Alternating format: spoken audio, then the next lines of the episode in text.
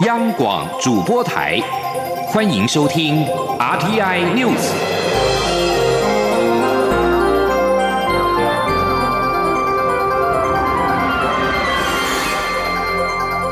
听众朋友您好，欢迎收听这节央广主播台提供给您的 RTI News，我是张顺祥。中国与缅甸十八号签署了联合声明，外交部发言人欧江安表示。外交部表达严正抗议，并对此贬损中华民国台湾国家主权的不实表述予以谴责。外交部严正的重申，台湾是台湾，不是中国的一部分，当然更不是中华人民共和国的一部分。中国国家主席习近平访问缅甸，十八号，中国与缅甸签署了联合声明。在台湾议题部分提及到，缅方重申坚定奉行一个中国政策，认为台湾、西藏、新疆是中华人民共和国不可分割的部分。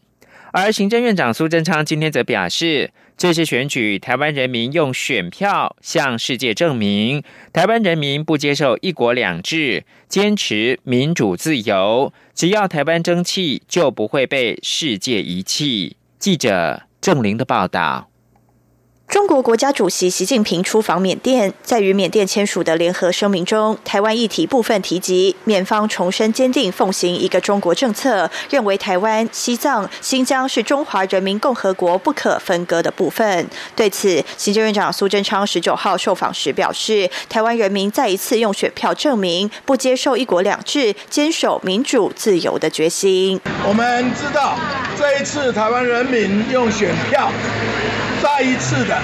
向世界证明，台湾人民不接受一国两制，坚持民主自由。我们看到现在是个网络发达透明的时代，全世界都看到台湾人民爱好民主自由，守护主权，同时也见到台湾的美好。只要我们争气，就不会被世界遗弃。媒体也问到内阁改组相关议题，外传内阁可能会在五二零后微调。苏贞昌则表示，政策人事都会随时检讨。蔡总统得到最高民意的支持，也特别要我继续带领行政团队。我们知道。越高的选票就是越重重的责任，所以一定要更加的努力接地气。所以政策人事都是随时检讨，我们就是要把它做好。至于有媒体报道，总统府秘书长陈菊因为健康因素将卸职休养，由立法院长苏家全接棒。苏贞昌表示，总统的新任期就要展开，当然会有新人事布局，有些构想总统会告诉他，但他不能透露。不过苏贞昌特别强调，陈菊秘书长身体很好。央广记者郑玲采访报道。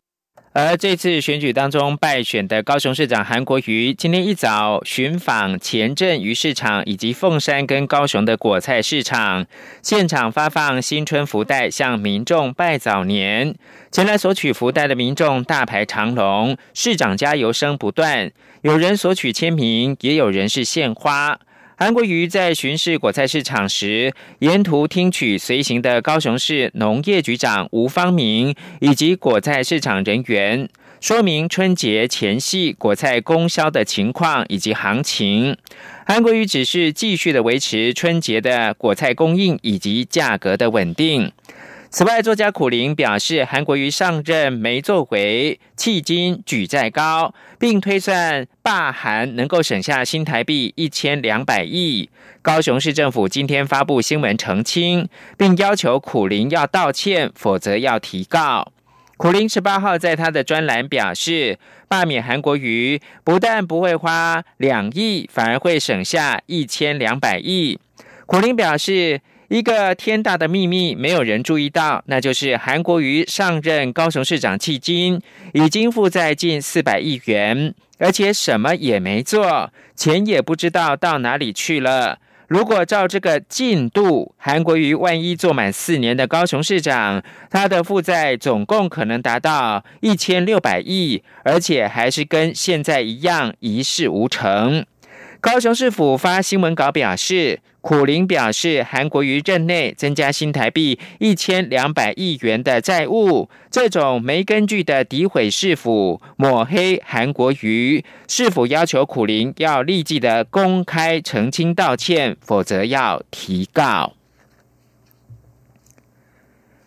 新北捷运环状线的第一阶段今天开放持电子票证免费试乘。时间是每天上午的十点到下午的四点。台北捷运公司也公告票价，五公里以内的票价呢，新台币是二十元；三十一公里以上是六十五元。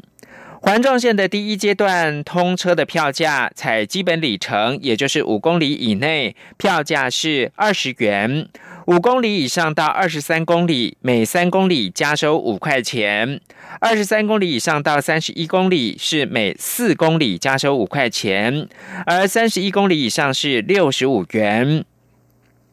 试乘期间的列车班距以离峰班距来营运，原则上是八分钟一班列车，并将是人潮状况机动的加发列车。通车之后营运的班距规划。尖峰时段是四到七分钟，离峰是五到十分钟。此外，台九线苏花改六号是全线通车，可以增进苏花路廊的整体疏运的效率。不过，公路总局预估春节交通量将会大增，并在二十五号，也就是年初一南下，以及二十八号，也就是年初四的北上达到高峰，恐怕会塞十二个小时。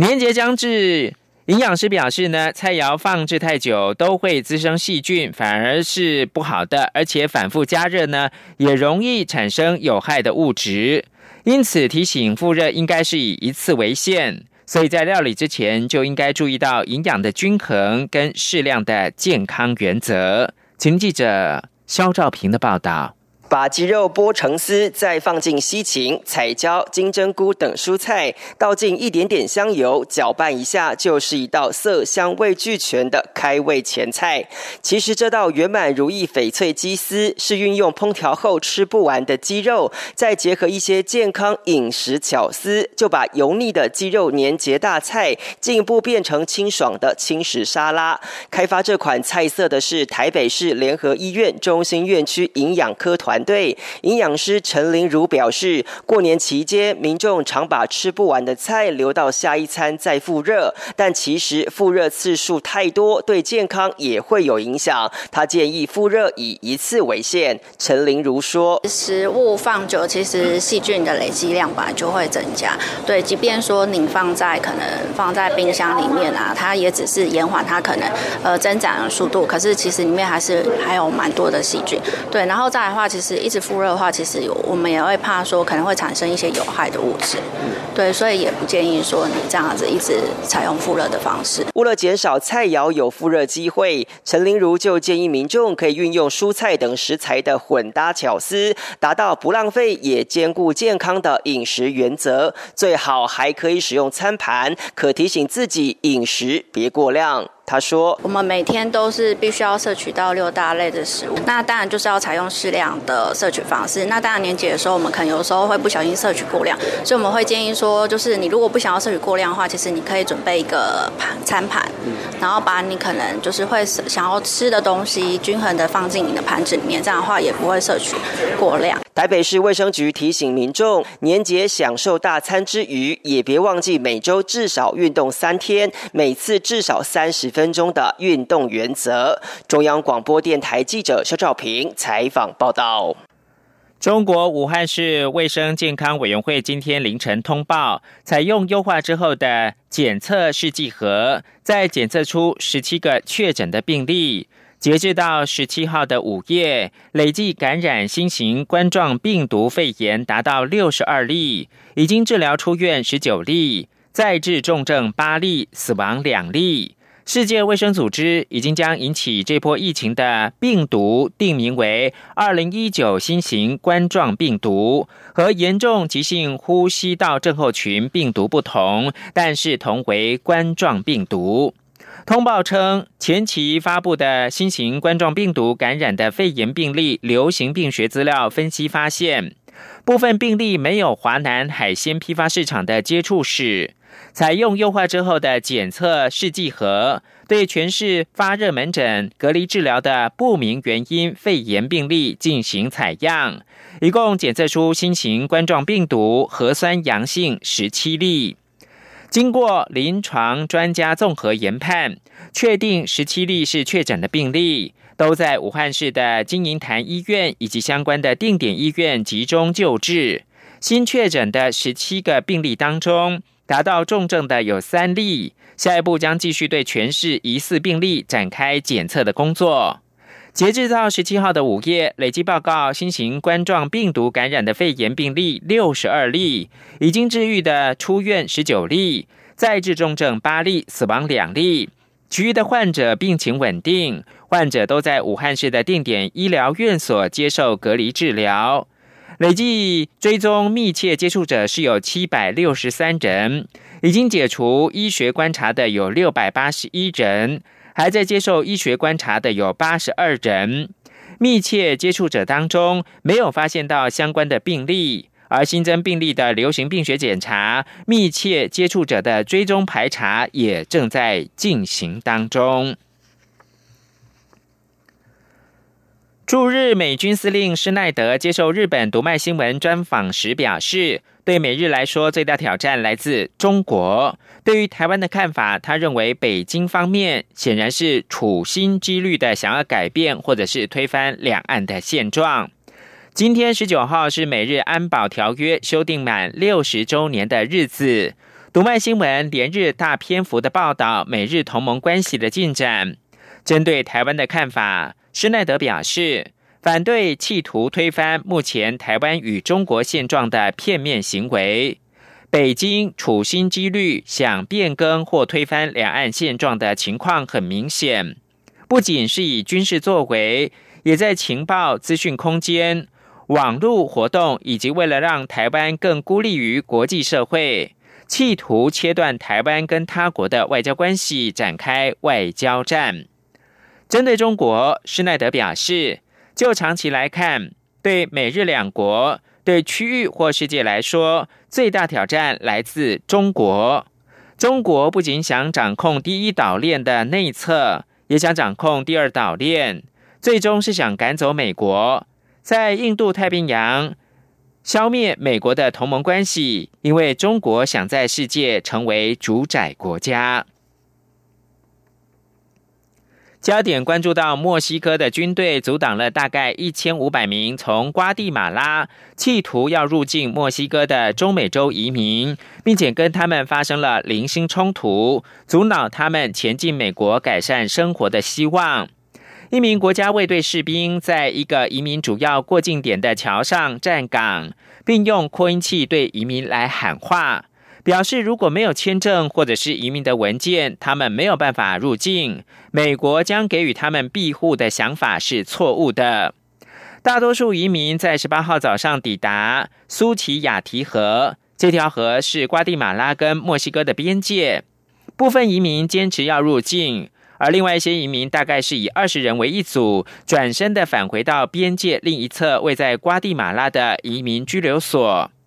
墨西哥已经加强了边境口岸的部队，因为墨西哥当局预测将有大约三千人的大篷车队来到边境，而这些人主要是来自洪都拉斯跟萨尔瓦多。墨西哥因为美国总统川普压力，正在努力阻止去年抵达美墨边境的大批无签证移民前往美国。